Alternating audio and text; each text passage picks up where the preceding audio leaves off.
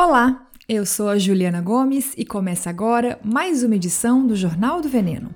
O jornal que nem deveria existir, mas vai continuar sim, enquanto a gente chamar a natureza de recursos, animais, de comida e seguir passando pano para a destruição em nome do desenvolvimento, do progresso e blá blá blá. Ou seja, esse podcast vai longe, hein? no programa de hoje, eu começo com um giro de notícias de sempre e vamos até o avanço do agronegócio na Caatinga. No quadro É Ciência ou é Opinião, o assunto é como funciona a absorção de ferro no nosso corpo e a suplementação de vitaminas e nutrientes no SUS. Para isso, eu trouxe aqui um convidado muito babado, você se prepare. No consagrado bloco Me Engana Que Eu Como, chegou a hora da gente falar, de refletir sobre o que que dá para chamar de manteiga, né? Porque olha, tem cada coisa sendo vendida por aí. e quem vai me ajudar nessa é uma convidada que manja muito de manteiga. Para fechar, também temos dúvida da audiência no bloco Botando em Pratos Limpos. Bora começar então. O produtor rural brasileiro ele é o que mais preserva. Nós não passamos muita fome, porque nós temos manga nas nossas cidades. Nós temos boa parte já desmatada, mas disponibilizada para pecuária. Nós estamos nos últimos lugares no tocante ao uso de agrotóxico em nossa, em nossa agricultura. O agronegócio está satisfeito comigo.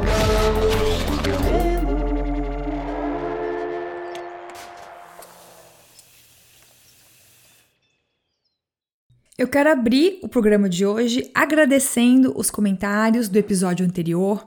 Muita gente me escreveu comentando a questão das comidas de rua, né?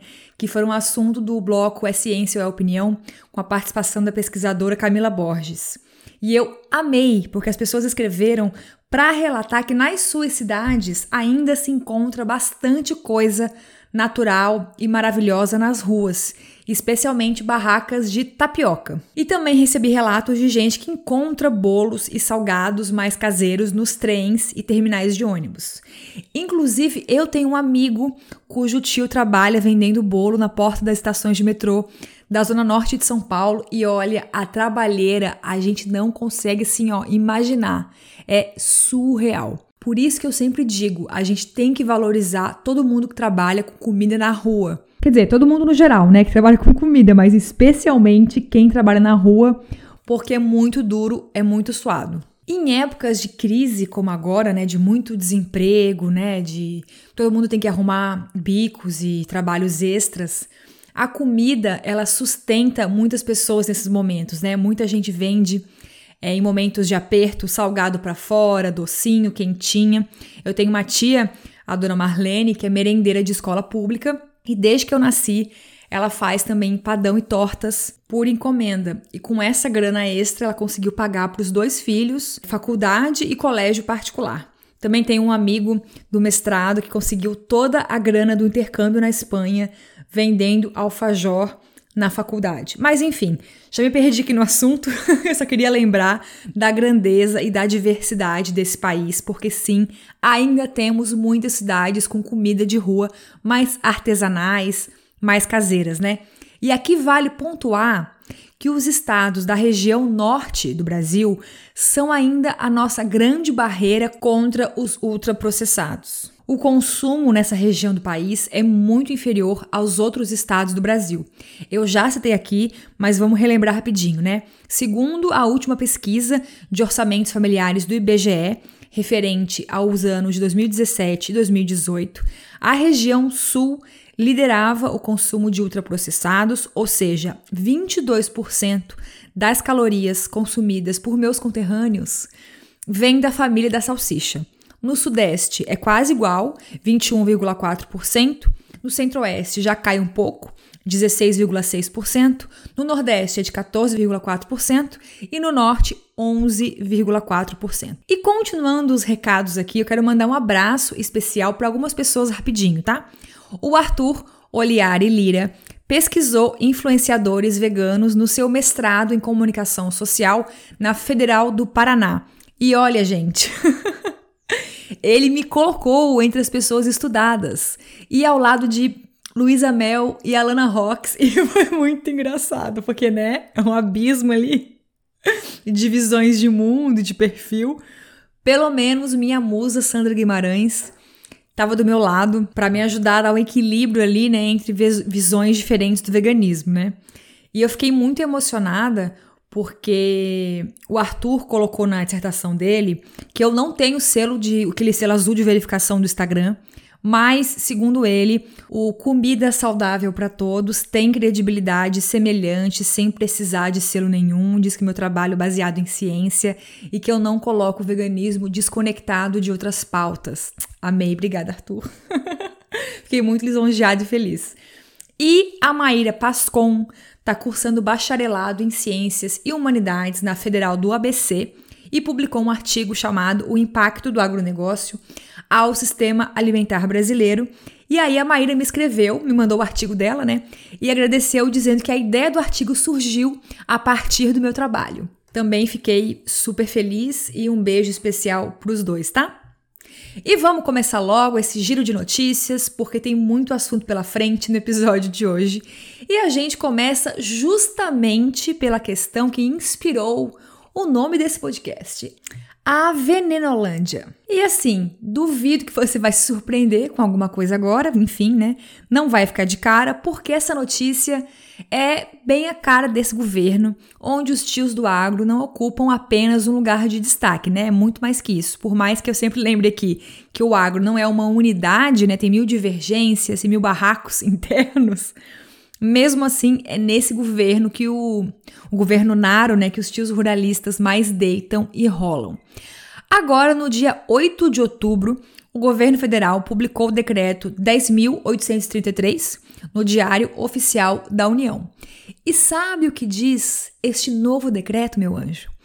Ele é como se fosse uma abreviação do projeto de lei do veneno, aquele para ser votado no Congresso, né? que está para ser votado, ainda não foi, enfim, já está em caráter de urgência. O decreto simplesmente simplifica os processos de pesquisa, análise e registro de agrotóxicos no Brasil.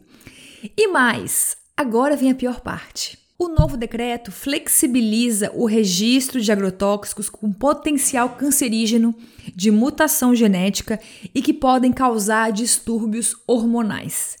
Esse tipo de agrotóxico tinha seu registro proibido em qualquer hipótese até o momento. Agora, o novo documento diz que existem limites seguros para o uso dessas substâncias. Mas, como eu sempre digo, a gente nunca deve noticiar essas coisas sem dar todo o contexto, né? Vamos lá. Até agora, quem regulamenta a questão de agrotóxicos no Brasil é a Lei 7802 de 89. E esse é o argumento dos defensores do pacote do veneno, né? De que essa legislação tem que ser modernizada e atualizada. E claro, precisa mesmo, mas não para pior, né? Pelo amor de Deus. Então, assim, o governo não pode simplesmente publicar um decreto que modifica uma lei aprovada no Congresso. É inconstitucional, né? Inclusive o pessoal que toca a campanha permanente contra agrotóxicos e pela vida tá correndo atrás de denunciar isso para a justiça, né? Aliás, gente, recomendo muito que você dê uma olhada no site da campanha e acompanhe pelas redes sociais, porque eles fazem um trabalho incrível, noticiam qualquer novidade, puxam mobilizações nacionais sempre estão produzindo conteúdo com base em ciência, entrevista, pesquisas. É um trabalho muito corajoso e muito completo. O site da campanha é contraagrotóxicos.org e o arroba do Instagram é arroba contraagrotóxicos. Mudando de assunto, mas nem tanto, hoje faremos uma reparação histórica neste pod. É muito comum a gente falar e focar na Amazônia, né? Quando a gente fala de desmatamento, dos impactos socioambientais da agricultura e pecuária como um todo. Por conta das queimadas do ano passado, né, o Pantanal também ganhou um pouco mais de mídia.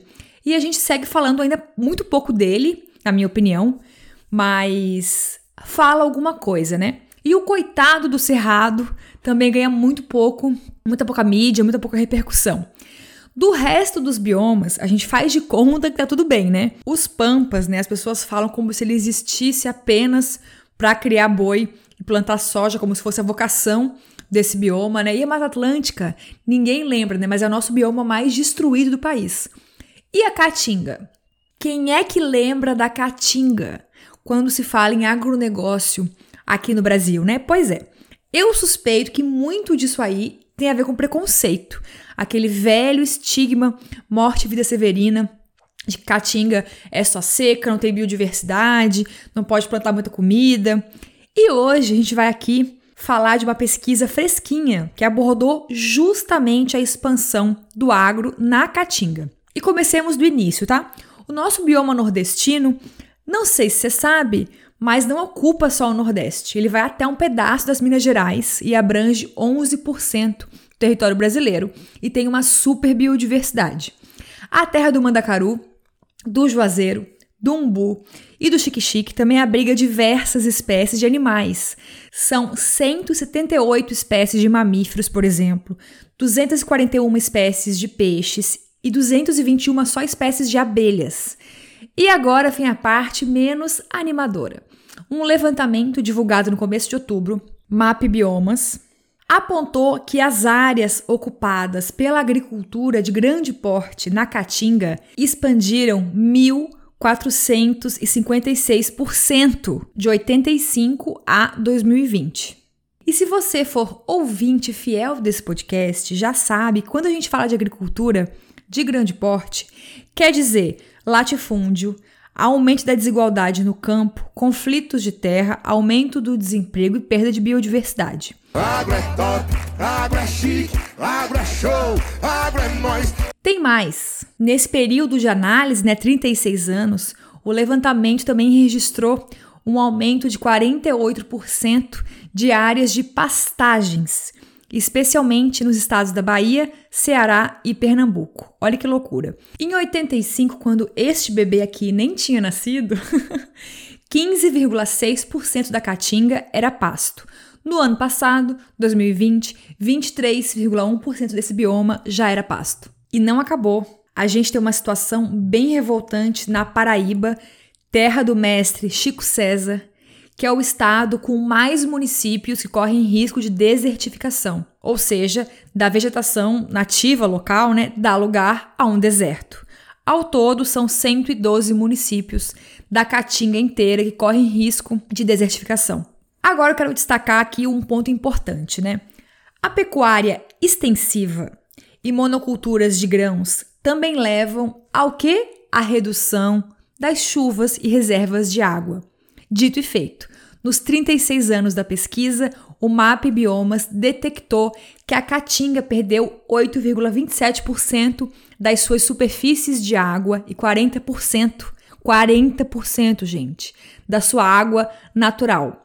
Aí depois as pessoas culpam São Pedro, né? Se você quiser acessar todos os dados ou comparar o avanço do agro na Caatinga com outros biomas, é só entrar no MAP com P mudo biomas.org. Os infográficos já aparecem na página principal mesmo, tá?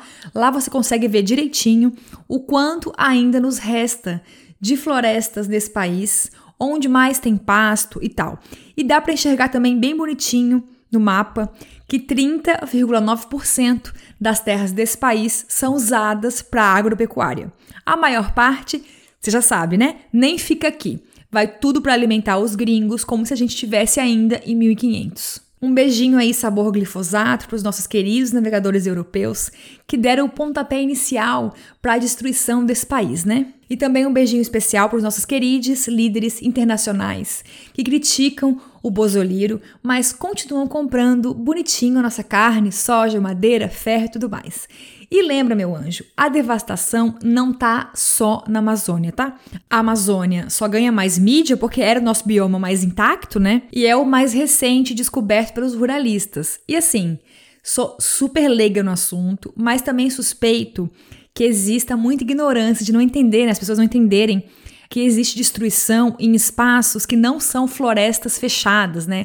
A gente olha a caatinga, olha o cerrado e olha os pampas e acha que é natural plantar ali que não tem biodiversidade. É quando olha a Amazônia ou Mata Atlântica, que é muito floresta de pé. Como é que eu vou explicar isso sem falar bosta? Difícil, né? Florestas fechadas, né? Vamos dizer assim. Com aquelas árvores gigantescas.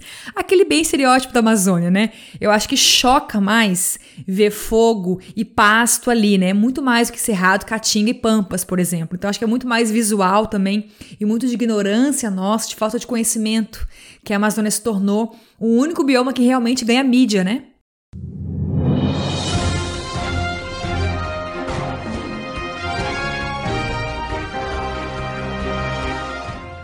Recadinho rápido. Esse podcast não conta com patrocínio nem vai fazer publi para desinchar hambúrguer do futuro e amigos por razões óbvias. Ou seja, para o Jornal do Veneno seguir firme, independente, sem filtro e debochado, a gente precisa de você. Além do financiamento coletivo na plataforma Catarse, que você pode apoiar a partir de R$ 7,00 por mês, você também pode ouvir os episódios pelo aplicativo Orelo, que paga uns centavos pra gente a cada ouvida. Ou ainda, você pode apadrinhar os seus podcasts preferidos por qualquer valor lá no Orelo. Fica a dica, tá?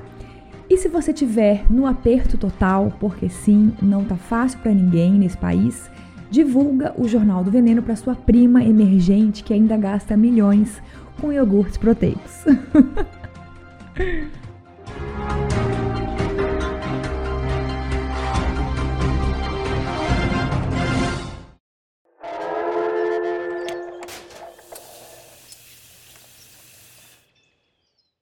chegamos no bloco É Ciência ou É Opinião? O bloco que é o terror dos terraplanistas e da pseudociência. E hoje a gente vai falar da absorção de ferro, suplementação no SUS, nutrição na periferia e afins. E para isso eu chamei aqui o José Carlos Elias Júnior, que é nutricionista, tem pós-graduação em nutrição vegetariana e vegana, e além de atender as pessoas, ele também atua como conselheiro do Conselho Municipal de Segurança Alimentar e Nutricional da cidade de Piracicaba, interior de São Paulo. Além de tudo isso, o José tem um perfil maravilhoso no Instagram chamado @onutrifavelado. Ele me contou que atende no online e também no presencial, no consultório dele em Piracicaba, e os seus pacientes costumam ter um perfil bem jovem, que nunca passou por nenhum nutricionista e que não pode gastar com farinha de amêndoas. então vamos lá. Eu comecei pedindo pro José se apresentar pra gente. Eu comecei a trabalhar muito cedo, né, em padaria tal. Acho que com 14, 15 anos eu comecei a trabalhar é, em, em, padarias, né? Comecei a trabalhar numa padaria aqui perto de casa. É, e aí, a partir do momento que eu comecei a trabalhar em padaria, eu fui tentar a, procurar algum curso tal para me aperfeiçoar, né? Eu consegui é, uma bolsa no Senai daqui da minha cidade, né? De panificação e confeitaria. É, fiz um ano de curso, né? E aí consegui algumas vagas melhores, consegui trocar de um salário melhor e tal. E me mantive trabalhando em padaria até o, o, o final do, do ensino médio. Acho que durante todo o ensino médio é, eu trabalhei e estudei, né? E é, no final do ensino médio também, é, acho que no, no segundo, terceiro ano, foi dois momentos que eu trabalhei bastante durante a madrugada, né? E é isso, né? Trabalhei até me formar no ensino médio e tal, em padaria, aí começou é, um cenário político muito perturbado aqui no Brasil, né? É, reforma trabalhista, um monte de coisa que aconteceu naquele período de 2016 em diante. E aí aconteceu de eu e meu pai ficar desempregados, né? Meu pai primeiro e eu logo alguns meses depois. É, e a gente era, acho que, a principal fonte de renda de casa, né? E aí bateu aquela dúvida, né? O que, que a gente vai fazer para conseguir esse dinheiro tal? Só ficou a minha mãe é, com emprego mesmo, né? Minha mãe era costureira na época e meu pai era caminhoneiro. É, aí meu pai, por ser caminhoneiro, né? E trabalhar num comércio de sucatas e tal, ele conhecia bastante materiais é, recicláveis, né? E tinha conhecimento desses materiais. É, e aí, no ato de desespero, ele começou a sair catando mesmo na rua, é, revirando lixo e tal, é, materiais recicláveis na rua, trazia para casa, separava e, revendia é, nos ferros velhos aqui da região. É, e aí, quando eu fiquei desempregado, eu também entrei nessa, ajudei meu pai, acho que nesse primeiro ano inteiro aí, que a gente ficou desempregado junto. até eu conseguir um novo trampo em padaria, mas era bico, então é, às vezes tinha, às vezes não tinha, então eu, ou eu ficava na padaria e ou eu ficava ajudando meu pai. E aí nesse nesse todo no meio de todo esse problema surgiu é, a bolsa em nutrição aqui para mim, né, na principal universidade privada é, da, da minha cidade, né, caiu do céu assim essa bolsa, né, é, não era uma área que eu estava pretendendo nem nada, né, mas é, foi uma oportunidade que apareceu e eu é, abracei, né, e aí acabei pegando gosto. É, mas aí é, durante o curso é, eu, eu, continuei trabalhando em padaria de madrugada um bom tempo, né? Até a hora que eu não consegui mais conciliar a faculdade e a, a padaria, né? Aí eu tive que recorrer a fazer é, corridas por, por aplicativo é, para conseguir me bancar tal, ter uma renda e ainda assim continuar fazendo o curso, né? Não ter que trancar o curso por causa disso. Aí como o, a corrida de aplicativo eu conseguia controlar melhor o meu horário, por mais que eu ganhasse muito pouco. Eu, eu, tinha o controle desse horário, que eu, que eu ia trabalhar ou não, então eu conseguia dar prioridade para as coisas da faculdade e no tempo que sobrava eu ia correr. E aí na graduação em si, é, eu não tive essa visão é, mais ampla e crítica da nutrição, não. Foi de eu, de eu vir de onde eu vim, de passar por onde eu passei e ver que aquela aquilo ali que estava sendo passado para mim é, meio que não fazia muito sentido é, na minha cabeça. E aí, naturalmente, essa visão foi aparecendo durante o curso.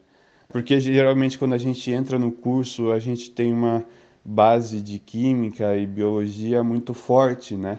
Então a gente acaba não entrando muito nessa área social e tal, então foi se desenvolvendo durante o curso. Mas nutrição nunca foi o meu sonho é, acabou abrindo essa janela e, e, hoje eu gosto bastante, sou bem feliz com o que eu faço. E bom, hoje em dia o meu maior desafio dentro da, da área clínica é fazer as pessoas entenderem que a nutrição é bem mais simples do que parece, do que se diz e do que foi ensinado para eles a, por muito tempo, né? De que você não precisa fazer grandes investimentos, fazer comprar alimentos é, especiais, assim, assado, que pai, pum, que a alimentação é bem mais baseada no, no, no, no guia, né?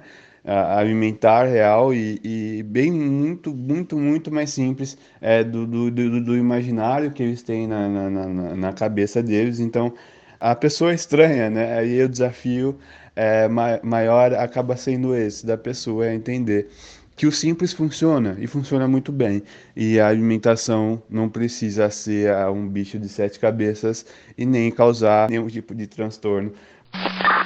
Aí, óbvio, né? Eu não ia deixar de perguntar para o José se ele sofreu preconceito na faculdade, porque, né, a gente sabe que a nutrição é uma área super elitista. As pessoas bombadas no Instagram estão bem dentro daquele padrãozinho loira odonto e playboy maromba que tem consultório banhado a ouro. Também perguntei para ele se as pessoas estranham quando ele diz que é nutricionista. É, e a questão do, do, do, preconceito acaba tendo mesmo, né?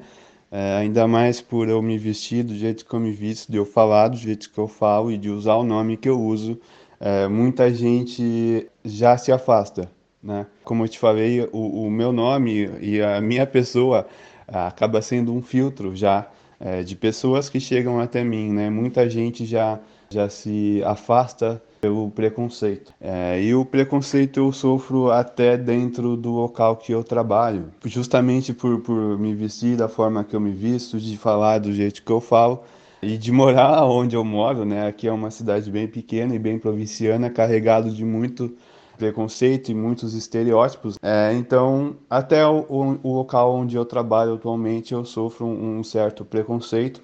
É, eu pago aluguel ali como todo mundo e trabalho como todo mundo, é, mas recebo alguns olhares de, de, canto e tal, por é, justamente não parecer um nutricionista, né? Acho que na cabeça das pessoas é, já vem aquele pensamento, nossa, quem, quem que é esse mano aí, o que, que ele faz, o que, que ele tá fazendo aqui, tá ligado? totalmente diferente do que a gente costuma ver por aqui.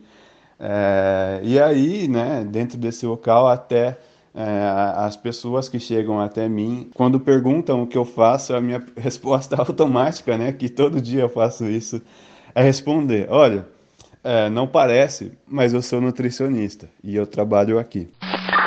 Feitas as apresentações, dado o contexto, a gente já entendeu aqui que não temos um nutricionista alheio à realidade dos problemas estruturais do país, né? Que obviamente não vai ter uma visão gourmet da alimentação ou passar para os pacientes esses modismos absurdos, tipo superalimentos milagrosos que curam, né? Mas, José, é, que tipo de conhecimento nutricional é importante para pessoas leigas, né, como eu, para não cair em pseudociência ou na lábia de profissionais charlatões?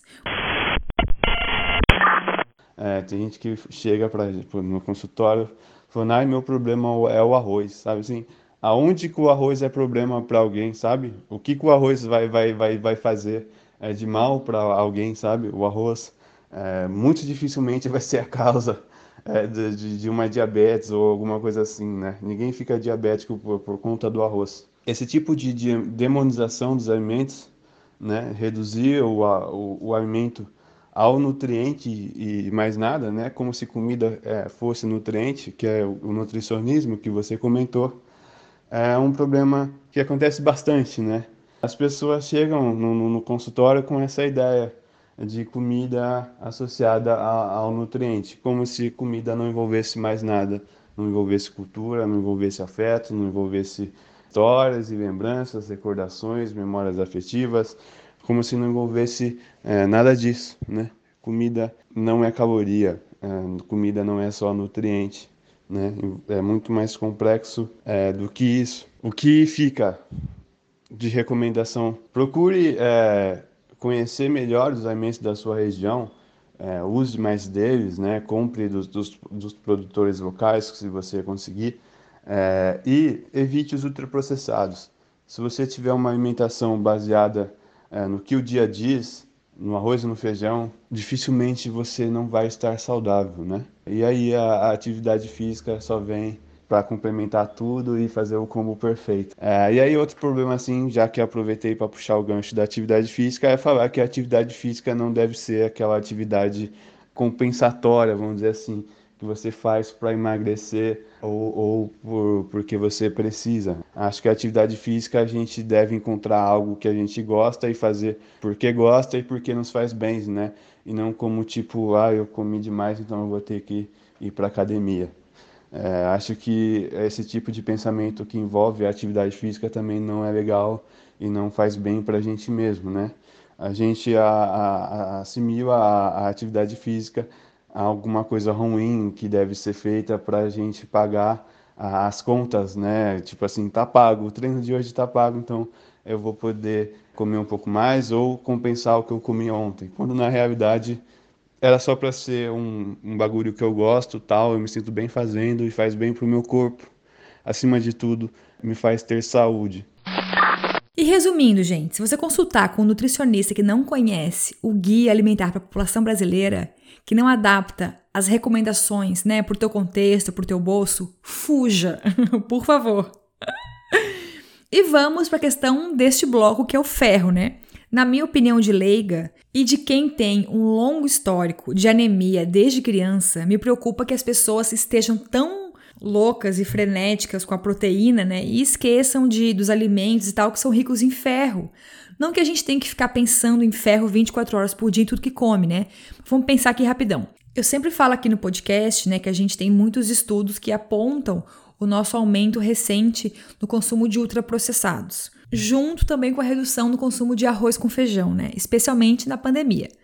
Fui catar aqui os dados de anemia no Brasil e achei um estudo da Federal de São Carlos, a UFSCar, de 2008, indicando que uma em cada três crianças brasileiras tem algum tipo de anemia, o que é bastante preocupante, né? No meu caso, desde criança, eu tenho muita facilidade de ficar anêmica e eu comia muito, muito ovo, porque dizia o senso comum que é uma ótima fonte de ferro. E até hoje eu tenho umas fases, sabe? Às vezes eu suplemento ferro, outras não preciso. E também já assisti uma palestra de uma Nutri dizendo que a gente tem que dar as condições para o nosso corpo absorver esses nutrientes, né, como o ferro. Que condições, José, seriam essas? Não basta só comer vegetais fresquinhos, bonitinho e feijão, que é uma ótima fonte de ferro? Conta pra gente. É, eu não sei se o ovo, né, seria a melhor fonte de ferro, é, mas realmente a gente precisa fornecer é, essas condições aí bacanas é, para a gente absorver melhor é, os nutrientes do, dos alimentos, né? Isso é verdade. E aí a gente entra num bagulho muito complexo, que talvez não seja tão da hora assim, da pessoa que não entende muito, tentar se aprofundar talvez ela vai, talvez ela fique mais confusa e, e, mais perdida do que ajudar, né? Acho que um profissional entendido do assunto é o ideal, porque as relações dos nutrientes é, é bem complexa. Alguns nutrientes se ajudam, alguns nutrientes é, se atrapalham, né? É, mas tem algumas dicas é, de, de, de uso geral, assim, que meio que já dá para a pessoa ter, é, ter uma noção do que é da hora e o que não é e, e não ficar muito se pegando assim que tal nutriente vai atrapalhar tal nutriente, sabe? Acho que não é bacana a gente ficar contando nutrientes, vendo o que tem e o que não tem no prato, vendo o que atrapalha o que, o que não atrapalha. Eu acho que o nutricionista deve fazer isso e dar dicas simples que a pessoa entenda para ela evitar más combinações durante o dia, né? É, então, assim, vamos para as dicas principais. Deixar as leguminosas de molho, eu acho que é fundamental, principalmente para quem é vegano e depende deles como a principais fontes de muitos nutrientes, né? Então, deixar eles de molho aí pelo menos 8 horas em diante é fundamental, né? As leguminosas têm muitos é, compostos que a gente chama de antinutricionais, né? E que se a gente não deixa de molho, a gente não consegue absorver tão bem toda aquela riqueza que o grão carrega. É, e entender que se a gente não deixar, a gente é, deixa todos aqueles fatores antinutricionais, esses, esses compostos, é, ali no, dentro do grão e a gente vai consumir e não vai absorver tão legal é, tudo que o grão tinha para oferecer. É, associado a isso, né, sempre procurar ter fontes é, de vitamina C é, junto das grandes refeições e tal, é, porque geralmente as grandes refeições é onde a gente nutricionista tenta é, atingir as recomendações de ferro tal. A gente não costuma misturar muito o ferro e o cálcio porque eles acabam é, competindo entre si, né? Um atrapalha a absorção do outro. Então, no planejamento, o nutricionista ele meio que faz isso e, é, tenta instruir a pessoa, né? Então, assim, a, a, vitamina C ajuda a absorção do, do, ferro, do cálcio também, mas aí, como a gente não deve tentar é, deixar os dois muito próximos, a vitamina C é bom para acompanhar o ferro. Uma fruta cítrica, frutas amarelas, alaranjadas costumam ser fontes de, vitamina C. Então, sempre que você puder é, comer uma fruta junto do almoço e da janta, é uma dica bacana para ajudar nessa, nessa absorção melhor do ferro e de alguns outros minerais. Então, é assim, coisas que é bom entender, assim, que carne e leite é, nunca são uma boa combinação, pelo menos nesse sentido é, de interação de nutrientes, né, por causa do, do ferro e do cálcio, é, não, não, deixando de lado a questão de gosto, né. É, e aí, para quem é, é, vegano, vegetariano ou tem um consumo maior de sementes e tal, entender que algumas é, desses grãos, algumas dessas sementes é, vão precisar de, de algum é, método de, de, de, preparo antes de ser consumido, né? Por exemplo, a linhaça é bom a gente triturar ela antes de consumir, coisas nesse sentido. Algumas coisas ficam melhor se hidratadas, outras não, não, não tem necessidade.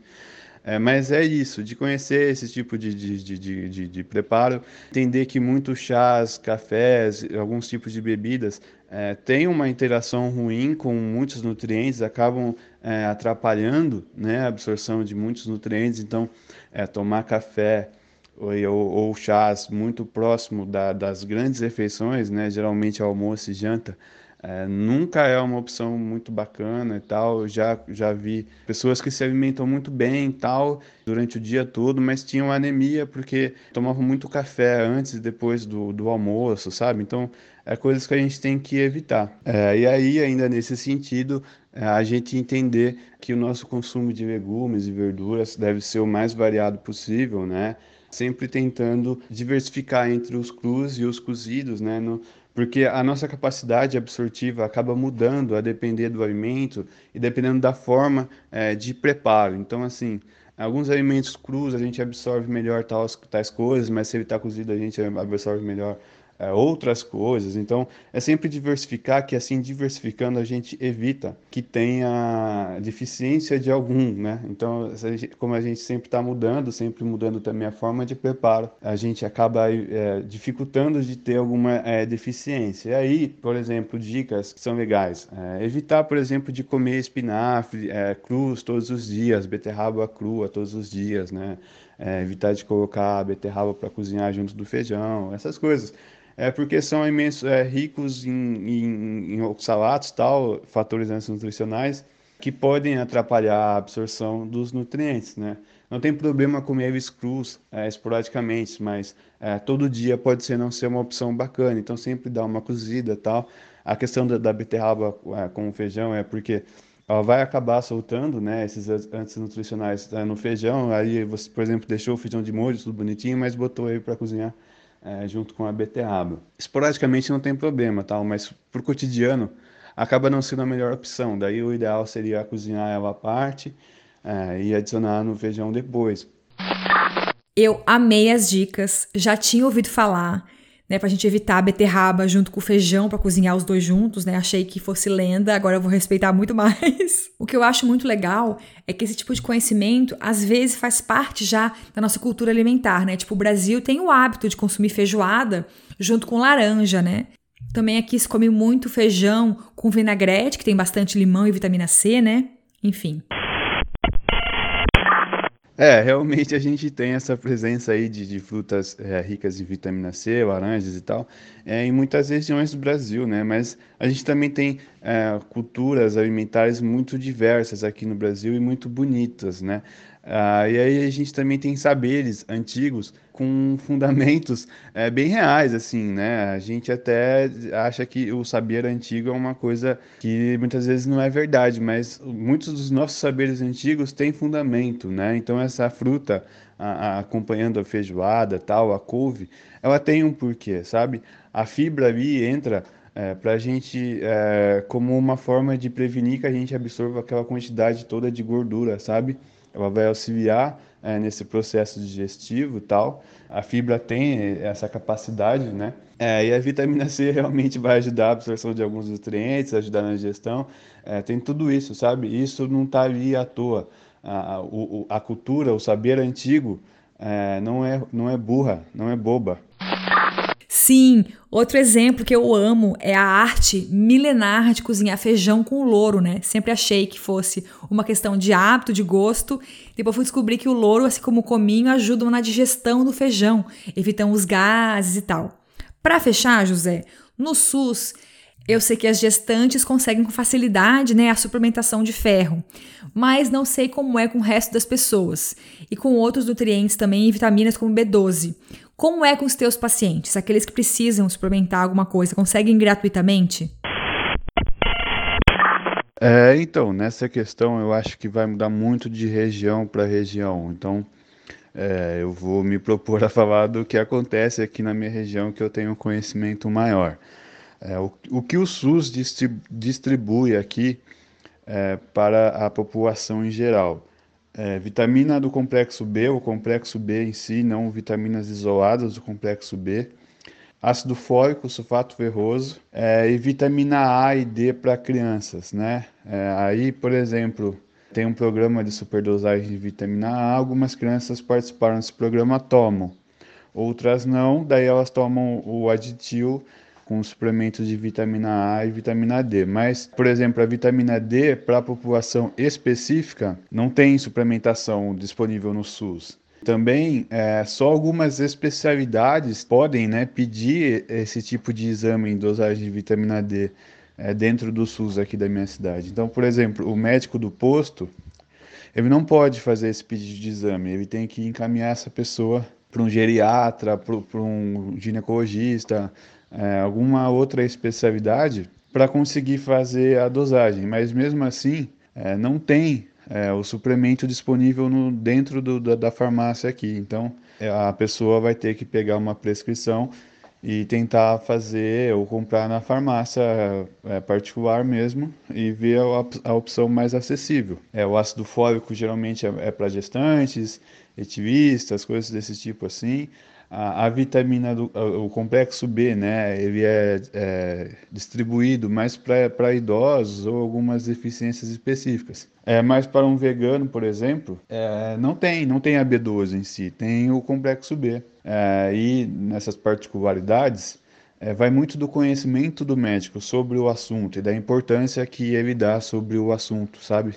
É, os médicos, por exemplo, do, do postos, podem até ter uma diretriz, mas é, não é de conhecimento comum, sabe? Poucos conhecem, poucos sabem, então eles não sabem, então eles vão prescrever é, algum suplemento assim de acordo com o que eles conhecem ou vão procurar alguma diretriz, algum caderninho de estudo, alguma coisa desse tipo é, e fazer a suplementação. E aí, se, é, se for suplemento que não tem no SUS, é, fazer a prescrição para a pessoa é, procurar é, na farmácia e tal, alguma opção mais em conta, né? Como que a, acontece muitas vezes com os meus pacientes, né? Acaba sendo um pouco mais difícil, né? Quando a pessoa é unicamente dependente do SUS, porque dentro do SUS é quase tudo médico, né? Que, que faz os pedidos e tal, então é, por exemplo, se eu quero pedir exame tal, assim, assim, assado, a vitamina B12, por exemplo, é, eu tenho que tentar ver se a pessoa consegue marcar a consulta, né? Em determinadas regiões é mais difícil de se marcar uma consulta dentro do SUS. É, e aí, é, pedir para ele ver, explicar a situação para o médico, tipo assim, eu sou vegano tal, é, eu passei por um nutricionista e falou que era bom eu, eu dosar a B12, você acha que rola de fazer tal, e às vezes eu até mando uma cartinha, um pedido de exames específicos, né, que se tiver no SUS para ele pedir. Mas aí é, existem dois problemas, né, duas situações, na verdade. Profissionais que aceitam de boa, tipo, ah, é, você, você passou por um nutricionista, ele pediu tal, vamos é, fazer então e, e é, faz o pedido e a pessoa faz os exames tal. É, aí, por mais que o suplemento não tenha no SUS, ele tem acesso ao exame é, né? E aí só compra o pedido, só compra o, o, o suplemento em si, né? É, mas também tem o, a outra situação do profissional é, achar que aquilo não é tão importante e tal. Falar, primeiro que eu não sou fotocopiadora, eu não vou é, fazer esse tipo de, de pedido de outro profissional. É, e eu também acho que não, não é interessante. Então, é, sinto muito, mas não vamos fazer. É, situações que acontecem e que infelizmente dificultam a vida de quem é, necessita de suplementação e depende é, única e exclusivamente do SUS para isso, né? É, e aí é bom lembrar que aqui, por exemplo, na minha região, é, não tem nutricionistas dentro dos postos de saúde, né? Que acaba dificultando o acesso a uma orientação adequada, né? É, se a gente parar para pensar, é, isso é um problema muito sério, porque se a gente analisar bem, grande parte dos problemas que chegam nos postos de saúde estão relacionados à, à alimentação, né? E aí não tem um profissional da área para orientar e, e conduzir um, um, tratamento adequado, vamos dizer assim, nessa parte de nutrição, né? É, aqui, por exemplo, o que acontece bem é que os, os agentes de saúde, né, é, acabam tendo um treinamento e alguns cursos é, para saber orientar a população do que, que ela pode fazer para melhorar esses quadros e tal. Aí o médico também ajuda nessa parte. Mas assim, a, acaba nisso, né? Não tem um nutricionista ali de fato é, para conduzir essa pessoa. É isso, gente. Eu amei. Muito, muito, muito obrigada, José, pelo teu tempo, é, pela participação aqui no podcast.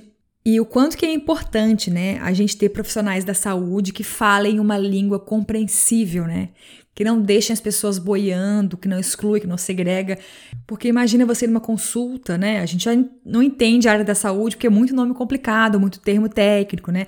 Muita coisa que assusta, que tem muito, é, muita pseudociência, informação fake news rolando e tal.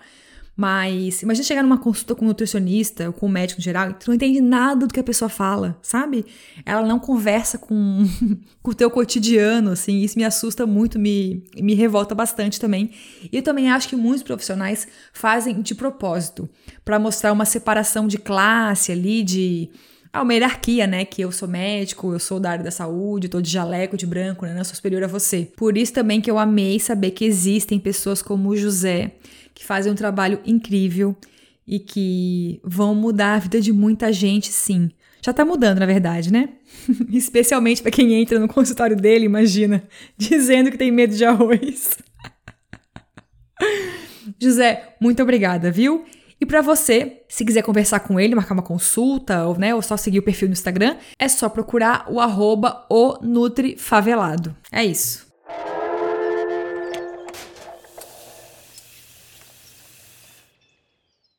Gente, o Me Engana que eu como de hoje é um pedido milenar da audiência. E assim, é polêmica atrás de polêmica. Então vamos lá. Depois de contar a história da margarina nesse podcast, no episódio 29, e também de diferenciar margarina de manteiga, chegou a hora da gente aqui alçar novos voos e alcançar as manteigas de origem vegetal, porque sim, também tem muita treta aí. Eu sempre falo aqui, né, do boom de opções vegetais de tudo que é tipo, né? Especialmente produtos que tentam imitar versões de origem animal. É hambúrguer à base de leguminosas, é iogurte à base de leite vegetal, é leite em pó vegetal, queijos mil e agora também as manteigas. A questão do queijo já foi pauta aqui do podcast, lembra? E eu ainda fico assim, ó, descompassada quando vejo um negócio de amido de milho com aromatizante ser chamado de queijo. E, gente, pelo amor da Deus do bom senso, não existe queijo de tubérculos, nem queijo de polvilho, nem queijo de cereais. Além de ter que ter algum tipo de fermentação, só faz sentido chamar de queijo se for uma base extremamente gordurosa, como castanha de caju ou amendoim, por exemplo. Só que, com a manteiga, a discussão não é a mesma. Tem muito mais nuances por aí, porque ao contrário dos queijos, que ninguém tinha referência vegetal antes, a gente já tem com manteiga, né? A gente tem registro né, do uso de manteiga de cacau para fazer chocolate já no século XIX. No Brasil também é comum fazer chocolate com amêndoa do cupuaçu, inclusive já vi também receita de bolo com a manteiga de cupuaçu. E a manteiga de amendoim é outra questão, né? Tem muita confusão aí porque a gente tem suspeitas não confirmadas de que os povos originários da América do Sul já aqueciam os amendoins e faziam uma pasta para usar em bebida, em doces, mas quem se apropriou culturalmente e alastrou esse hábito de consumo, né, foi a indústria de alimentos dos Estados Unidos no século XIX ainda. E hoje eles são o país que lidera o consumo por habitante da manteiga de amendoim, e aquela coisa, né? Infelizmente, a coitada da manteiga de amendoim já foi taxada de superalimento, blá blá blá proteico, virou queridinha da indústria fit, low carb, dos doces do bem, entre aspas. E por ser um alimento muito nutritivo, também tem servido de base para algumas rações humanas que os maravilhosos imperialistas despejam nos países africanos para reduzir a desnutrição. America first. America first. E também lembra, né? O amendoim não é parente da castanha, ele é uma leguminosa, assim como o feijão. Mas, continuando, né? Aqui do alto da minha ignorância, eu nem sabia que no meu próprio país já existe a cultura do uso de alguns leites e manteigas vegetais em preparações como mingau, especialmente no norte do país. Eu soube disso com uma moça de Rondônia que me contou no Instagram que ela cresceu comendo papas e mingaus engrossados com tapioca e em vez de leite de vaca ou manteiga, a mãe e a avó usavam leite ou pasta de castanhas como base. E aí eu te pergunto, por que raios, por que céus? A gente não tem registro disso, né?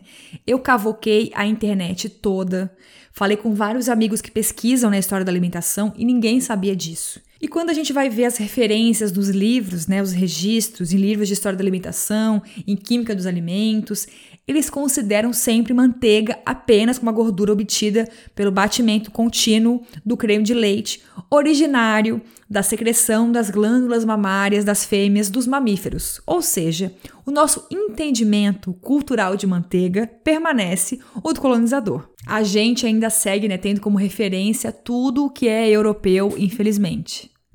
E olha que eu nem vou entrar na questão das manteigas da área cosmética, né? Porque aí é uma coisa gigantesca, assim, são muitas opções.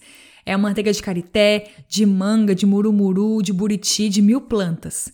Mas vamos logo chamar aqui a nossa convidada de hoje para procurar mais caroço nesse angu. Eu queria trazer já este ícone aqui, esta musa, esta rainha há décadas, mas fiquei esperando um momento mais oportuno. E para falar de manteiga, não tem ninguém melhor do que a mineira, a advogada, a cozinheira, a empreendedora, a agitadora cultural, vegana, doida dos fermentados, minha amiga Carol Dini, que no Instagram é mais famosa por cebola na manteiga. E para começar quente, eu perguntei para ela: Carol, antes de mais nada, me diz uma coisa. É possível uma pessoa mineira sobreviver neste mundo sem queijo ou manteiga de origem animal? Tu desapegou mesmo dos dois é, ao virar vegana? Ou tu faz em casa, compra versões vegetais, né? Oi, Ju, que belezura falar com você. Sim, é possível sobreviver sem queijo e manteiga. Tem uns dois anos já que eu tô vegana e não desapeguei geral de comer porque eu moro com o Dani, que não é vegano, então ele frita queijo. Na minha rua tem várias queijarias. Os meus amigos todos consomem coisas de origem animal. É, então aquela memória, o cheiro, ele não saiu de mim. Eu não parei de gostar, não foi por isso que eu deixei de comer.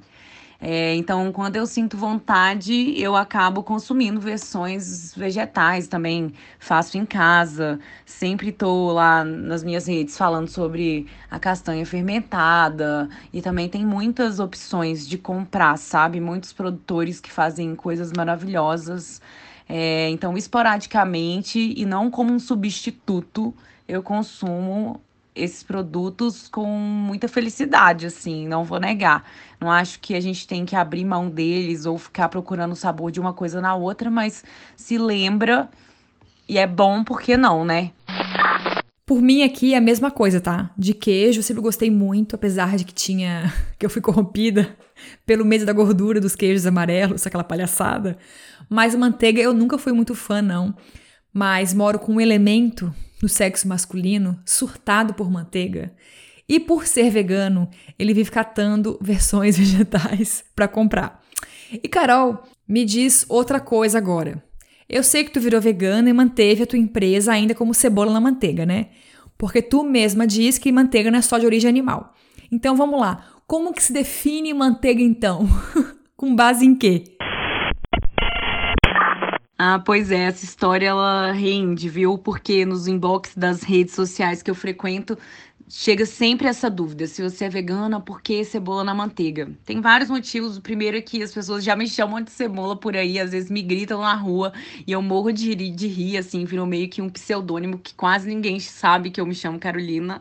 E é muito engraçado, mas tem também a fonética, o tanto de vogal do nome. Eu gosto da maneira, né, como se fala. É, e a construção do meu trabalho se deu em cima disso. Tem o meu site, as publicações, então eu resolvi não mudar, porque já acabei sendo conhecido por esse nome e existem as, muitas manteigas vegetais. É, então, sobre o conceito, a definição assim do que é o que não é uma manteiga, primeira coisa, você está fazendo em casa ou você está vendendo um produto? Porque existe a legislação que fala sobre isso e acho que você vai ser a melhor pessoa para poder explicar para os nossos ouvintes é, de hoje, é, o que, que é uma manteiga no conceito legislativo e o que não é. Bem bonito jogar essa bola para mim, hein? Mas a Carol tocou num ponto é, que eu acho bem importante. Tem duas questões aí, né? Uma coisa é a gente fazer uma mistura em casa e chamar de manteiga, né?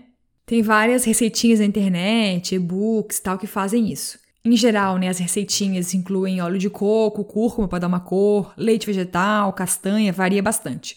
Outra coisa é uma empresa lançar uma marca de manteiga vegetal, né? Porque aí começam as tretas. Primeira coisa, a Anvisa não tem uma legislação para o termo manteiga vegetal. A gente tem regulamentação para cada um dos produtos especificamente. Por exemplo, a resolução 264 de setembro de 2005, define o que é chocolate e produtos à base de cacau. E aí tem lá uma definição de manteiga de cacau como um produto obtido da massa de amêndoas de cacau.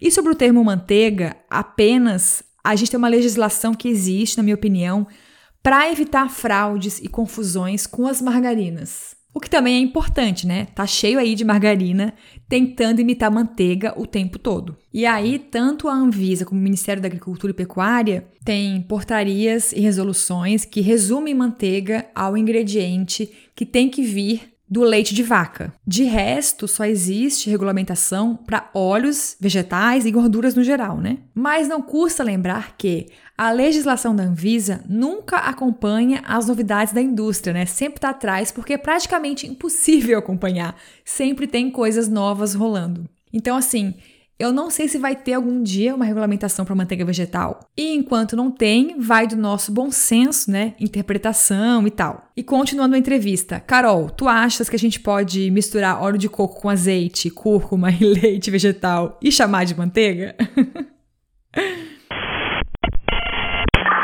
Eita, que polêmica. Eu sou do time que sim, não sou purista a ponto de dizer que essa manteiga não é uma manteiga, porque se a pessoa está fazendo num ambiente particular, pela causa animal, ou, por exemplo, por uma eventual intolerância à lactose, que também é meu caso, é, por que não, sabe? É, uma proibição caseira não faz o menor sentido.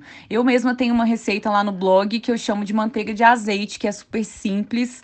Basta pegar uma forminha de gelo, colocar ali é, ervinhas secas ou frescas, cobrir tudo com esse azeite, o azeite que for, congelar e aí você vai ter uma manteiga de corte gostosa que derrete e é aquela minha mesma memória de estar tá passando a faca e tirando um pedacinho de manteiga de origem animal. Então, na minha casa, eu sou a favor de fazer o que eu quero e chamar do que quero. Mas existe, igual eu falei agora há pouco, uma diferença. Não tem como eu vender isso e falar que isso é uma manteiga. Seria ridículo.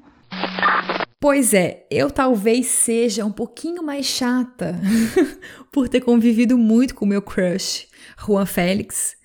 E essa ideia das forminhas com azeite e ervas eu gosto bastante. Acho que sim, em casa a gente tem mais liberdade, enfim tal. Mas no meu entendimento, no geral, para chamar de manteiga tem que ser algo, pelo menos, de matéria-prima pura ali, sabe? Como manteiga de cacau, de cupuaçu. Eu não curto muito esse blend de óleos refinados e misturados, né? Como tem muita coisa para vender por aí. É, ou gente que faz com óleo de coco e várias coisinhas, eu acho um pouco forçação de barra, sabe? Mas acho que não tem um certo e errado, né?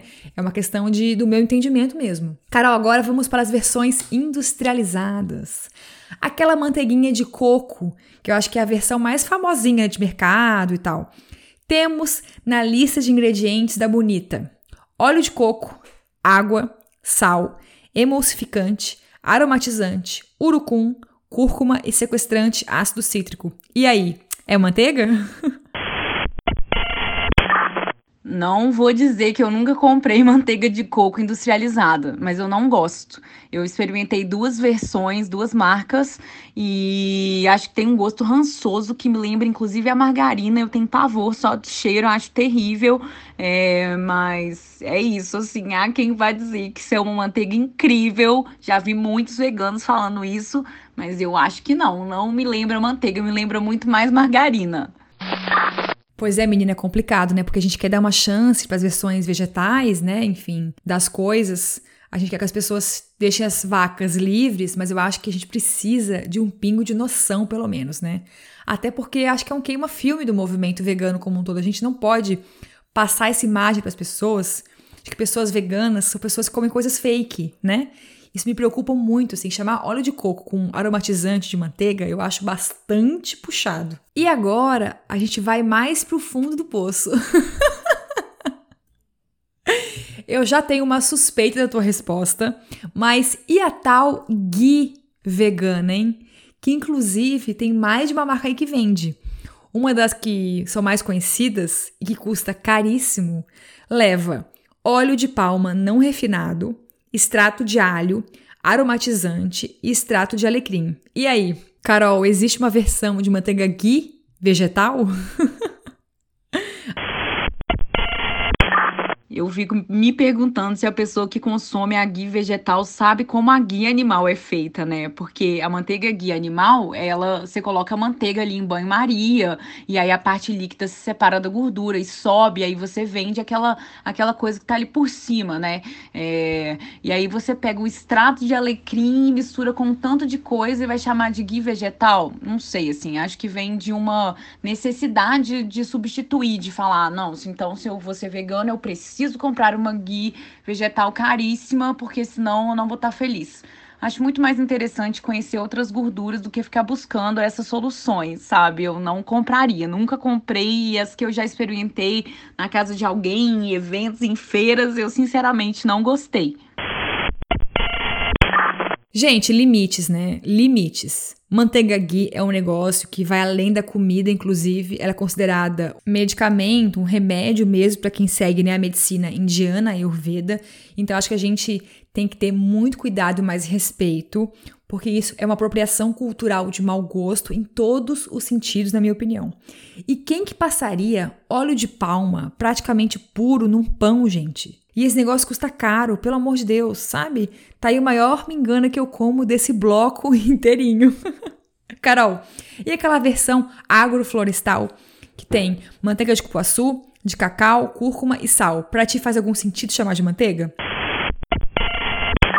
As versões de manteigas agroflorestais eu acho que já é um pouco diferente, porque existe sim a manteiga de cupuaçu, a de cacau e tudo mais. Então eu acho que é, vem de outro lugar, não é mais um óleo de palma não refinado que você extrai e bota umas coisas ali no meio e tá chamando de manteiga. Então, para mim faz muito mais sentido. Sim, para mim também. Inclusive eu já provei. Não é tão cara assim, não. Custou entre 13 e 14 reais. Um potinho de tamanho padrão de manteiga mesmo, né? O que eu acho que é bem ok, é o preço da manteiga de origem animal, praticamente. E nem tem que deixar na geladeira, porque a manteiga de cacau, ela segura bem o calor, ela é bem dura, né? Eu achei bem gostoso, cremoso e o principal de tudo, o sabor não tenta imitar o da manteiga de vaca.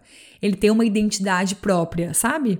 Só que assim, cupuaçu e cacau rendem gorduras bem densas, né? Bem pesadas. Então, não dá para exagerar porque pode dar um desarranjo intestinal aí, viu? Aliás, Carol, tu sabes se tem diferença nos termos manteiga de amendoim e pasta de amendoim? Mulher, essa é uma dúvida cruel, porque eu já li muitos e muitos rótulos por aí em várias feiras, veganas inclusive, e geralmente o que eu vejo é que a manteiga de amendoim ela tem alguma adição de óleo vegetal e a pasta é o amendoim puro. O amendoim por si só já é uma leguminosa que tem bastante gordura, então eu não vejo necessidade de adicionar ali outra gordura, sabe? Eu fico super satisfeita só com amendoim ponto batido que vira aquela pasta incrível. É, mas basicamente é isso. Pois é, procurei bastante também aqui, não achei um consenso. Nas resoluções da Anvisa, só achei as duas coisas como sinônimo. No meu entendimento, a manteiga mais lisa e sim, como a Carol disse, pode ter adição de algum óleo para ficar mais cremosa, né? Mas quando eu leio pasta, muitas vezes, a lista de ingredientes para mim inclui mais coisas, como açúcar, cacau em pó, pedacinhos de coisas, e é uma coisa mais densa, não é tão líquida, sabe? A textura é mais grossa. Então acho que realmente não existe consenso aí. E Carol, quando quer fazer é, alguma coisa mais, vamos dizer assim, colonizada, como massa folhada, quiche, risoto, que, que tu recomendas que a gente use no lugar de manteiga de leite de vaca, né?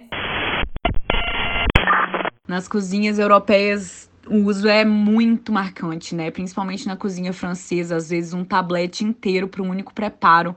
É, quando eu vou reproduzir uma receita assim, que eu encasqueto de fazer alguma coisa em casa muito especial, que vai demorar horas, eu tento misturar um azeite que seja mais neutro com um óleo vegetal sem sabor Vamos supor que a gente esteja falando, sei lá, de um óleo de girassol mesmo, mais comum, é, para poder não ter aquele gosto muito marcante que vai atrapalhar a experiência.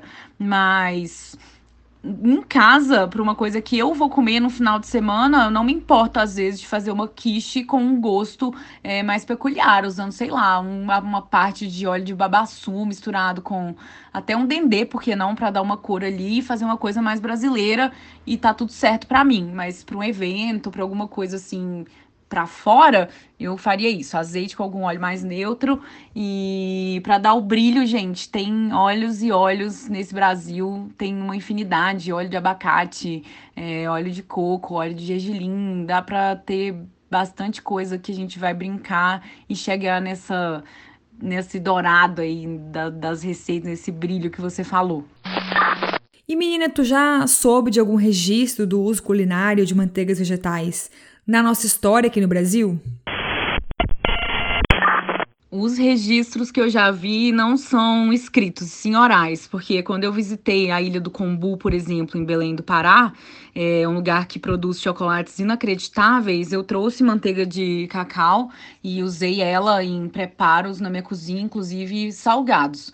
E quando teve também um banquetaço aqui em Belo Horizonte, eu comprei é, a manteiga é, de cupuaçu, que eu tenho até hoje aqui em casa. Eu cheguei a refogar coisas com ela, fazer guisados e tudo mais. E também tem o uso tópico dessas duas manteigas, que se vê bastante, assim. Já vi na Bahia também o uso tópico de manteiga de cacau. É, as pessoas usam para cicatrizar a pele, como hidratante, é, hidratante labial, cabelo. Já fiz máscara com manteiga de é, cupuaçu fica maravilhosa. É, então, existem muitos preparos para além do chocolate, com certeza. E para fechar esse bloco, é claro que eu vou explorar Carol e aumentar o grau de polêmica desse podcast.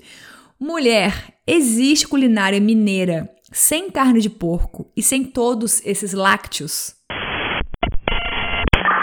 Eu estou escrevendo um livro sobre a cozinha vegetal contemporânea de Minas Gerais e tenho estudado bastante sobre isso. E, assim, eu tenho feito pesquisas não científicas pelas minhas redes e quando eu pergunto para as pessoas, elas não fazem a menor ideia de que o porco, a galinha e a vaca, né, os bovinos foram trazidos com a invasão colonizadora em 1503. É, então, os povos originários indígenas, eles consumiam sim as carnes nativas, peixes e carne de caça, etc., mas muito mais baseado na cozinha vegetal, que é uma infinidade absurda, sabe? A gente tem milho, tem a mandioca, vários feijões, o que eu mais amo é o vermelho, sempre esteve no meu prato. E as pimentas, quiabo, piqui, abóbora, inhame, aí tem giló, tem chuchu, fora as folhas, né? Maria Gondó, taioba, couve, que a gente não pode esquecer de jeito nenhum, ora pronobis, urucum, aí o umbigo de banana, milhares de frutas cítricas que são usadas tanto na cozinha doce quanto na cozinha salgada. E os pratos, tipicamente, é, que dá para fazer que são, que são típicos, mas dá para fazer na versão vegetal. É, vaca atolada, canjiquinha, é, bambá de couve. Estou escrevendo algumas receitas, e aí tem tutu, angu e as comidas que são influenciadas pelos povos escravizados, né, que foram trazidos do continente africano, tem muita, sim, essa influência, é, mas o que a gente vê, infelizmente, não é, é essa cozinha originária. A gente vê muito mais o, as carnes do mar que são trazidas nos grandes restaurantes, então tem muito camarão, coisa que eu não entendo assim, tem essa supervalorização, né, do que é não é local. E o que eu tento trazer com o meu trabalho é justamente voltar o olhar assim para a cozinha mineira que é um, riquíssima tanto nas técnicas, né, pingue frita na cachaça, as marinadas, os guisados, o que a gente chama de afogadinhos. Tem muita fermentação também, inclusive com milho. É, as pessoas às vezes brincam que aqui em Minas Gerais tudo no prato do mineiro é marrom, porque essas técnicas trazem muita cor e tem também o coloral, que é muito utilizado, né? Que... E fora sobremesas, Ju. Nossa, é muita belezura. Goiabada, bro de fubá, é, coisas com canjica de milho, a pamonha, doces em caldas, compotas mil, tem geleias e os biscoitos e os muitos quitutes, enfim. Minas Gerais é... E as festas, não posso esquecer de falar delas. Nesses dias também perguntei pelas redes sobre as festas típicas tem muitas, assim. Quando a pandemia terminar, quero bater meu cartão lá. A festa da jabuticaba, festa da uva, né, uva Isabel, que tem em vários lugares, festa da mandioca, do piqui, da abóbora.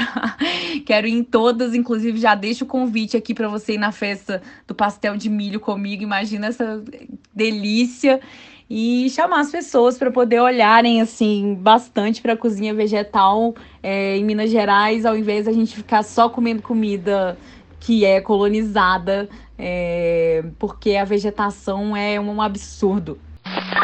Nossa, eu quero muito na festa do milho, sim. Também sonho na festa da jabuticaba aí em Minas. Ai, Carol, muito feliz com a tua participação aqui no podcast. A gente já deu dois cursos juntas, dos tempos em que, né, as coisas eram presenciais. Eu fucei a cozinha dela inteira. É um sonho, tem todos os temperos do mundo. E olha, eu conheço poucas pessoas que são tão apaixonadas por comida, por tempero, por experimentar, por testar, por feira de rua, do que a Carol. Se você não conhecia esta musa, esta deusa, corre no blog dela e no Instagram. Os dois são cebola na manteiga e eu amo a receitinha dela de granola e também de estrogonofe. E mais, a Carol também dá consultorias culinárias para restaurante, para evento, para famílias em casa. Ela ensina não só a fermentar, até pedra praticamente, como planejar as refeições sem ficar aprisionada em regras, sabe? Ela também tem uma newsletter, o jornalzinho e vários livros publicados. Vários é ótimo, acho que tem dois. O último é sobre temperos e especiarias chamado Me Tempera, que eu gosto. Valeu, maravilhosa!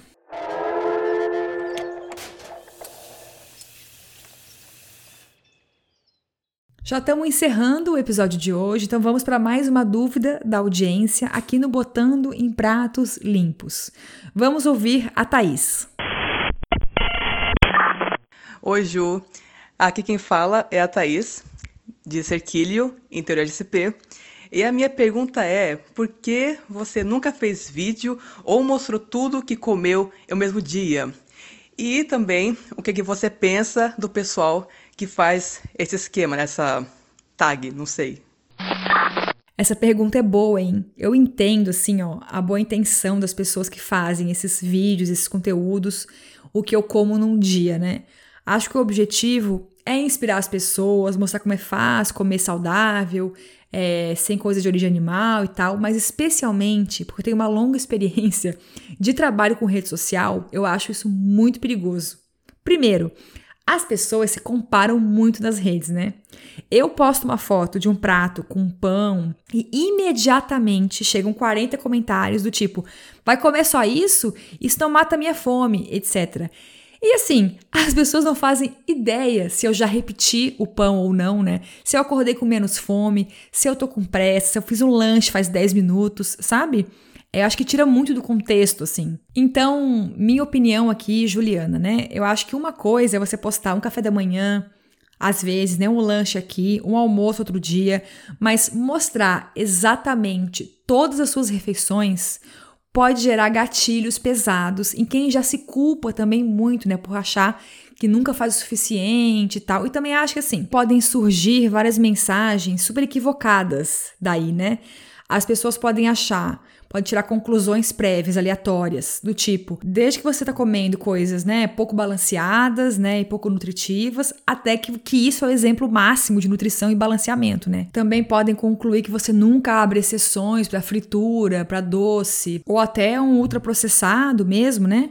E tem outra. Eu acho que esse tipo de conteúdo exige planejamento, né? Você tem que pensar antes você tem que se preparar para tirar as fotos né, de todas as refeições do dia, e para mim, isso já faz com que você faça escolhas que talvez não faria naturalmente, só para mostrar e parecer mais bonito, passar alguma mensagem específica, sabe?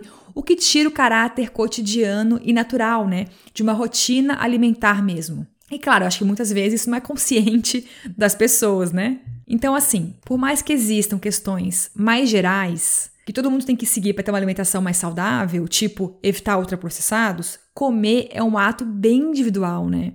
Eu não tenho a mesma fome todos os dias. As minhas vontades variam muito de acordo com o tempo também. Eu sinto que eu como mais gordura e maior quantidade quando tá frio, por exemplo. No verão eu praticamente só como salada e açaí, se deixar. quando eu tô mais ansiosa, eu como mais açúcar, mais chocolate e tal. E comer também envolve outras coisas, né? Memória afetiva, gosto mais particular, o que está disponível na tua região naquela época. Então eu acho que todo esse combo, né, que inclui o comer, ele é excluído, mesmo não intencionalmente, essa palavra, é quando você mostra o seu saldo de refeições de um dia, sabe? E as pessoas já veem, né, tipo, recortezinhos minúsculos da nossa vida nas redes sociais e já acham que aquilo ali é o saldo total, né? Que a gente vive assim todos os dias do ano. E para fechar, também depende muito do status, né, de credibilidade, admiração que a pessoa tem por você que está postando os pratos. Então, é muito fácil ela achar que aquilo ali é o certo, o perfeito, o ideal a ser seguido. É bem complicado. Eu acho que estar no mundo como um todo, estar nas redes sociais, exige muita responsabilidade, sabe? Muita mesmo.